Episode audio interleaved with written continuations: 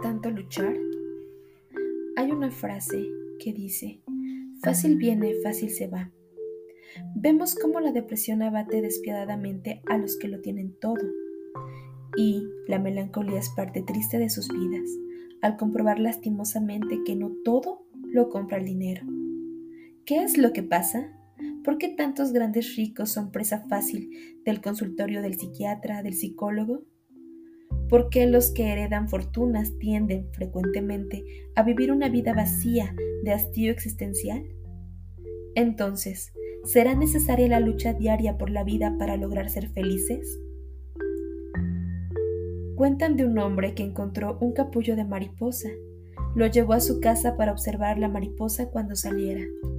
Un día notó que tenía un pequeño orificio. Había llegado el momento tan esperado. Ahí permaneció durante varias horas, viendo la mariposa luchar para lograr salvar y pasar su cuerpo a través del pequeñísimo huequito. Pronto pareció que había cesado de forcejear, pues no lograba salir. Parecía estar atascada. Sintiendo lástima, el hombre quiso ayudarla. Con una tijerita cortó a un lado del agujero y lo, y lo agrandó. Al fin la mariposa salió del encierro. Pero no era la hermosa ejemplar que el hombre esperaba. Tenía el cuerpo muy hinchado y las alas pequeñas y dobladas.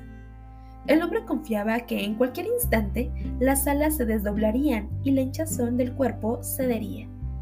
No pasó ni lo uno ni lo otro. La infeliz solamente podía arrastrarse en círculos en su cuerpecito hinchado y con sus alas dobladas. Jamás logró volar. Lo que el hombre no había entendido era que la restricción de la apertura del capullo y el esfuerzo de la mariposa de salir por el diminuto agujero era parte natural del proceso, que forzaba fluidos del cuerpo de la mariposa hacia sus alas para que alcanzaran el tamaño y fortaleza requeridos para volar y ser libre finalmente. ¿Qué fue lo que pasó? Muy sencillo. Al privar a la mariposa de la lucha, también le fue privado su normal desarrollo.